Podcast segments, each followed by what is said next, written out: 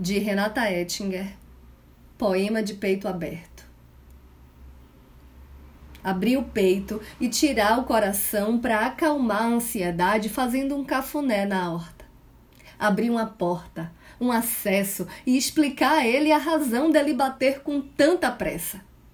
Uma passagem direta, sem ser pelo verso nem pelo avesso. Uma forma de chegar aqui bem onde ele mora e falar pausadamente, respeitando toda a arritmia do momento. Acalmar o coração, depois guardá-lo. Fato: todo peito devia ter zíper ou botão. Eu sou Renata Ettinger e esse é o Quarentena com Poema número 124.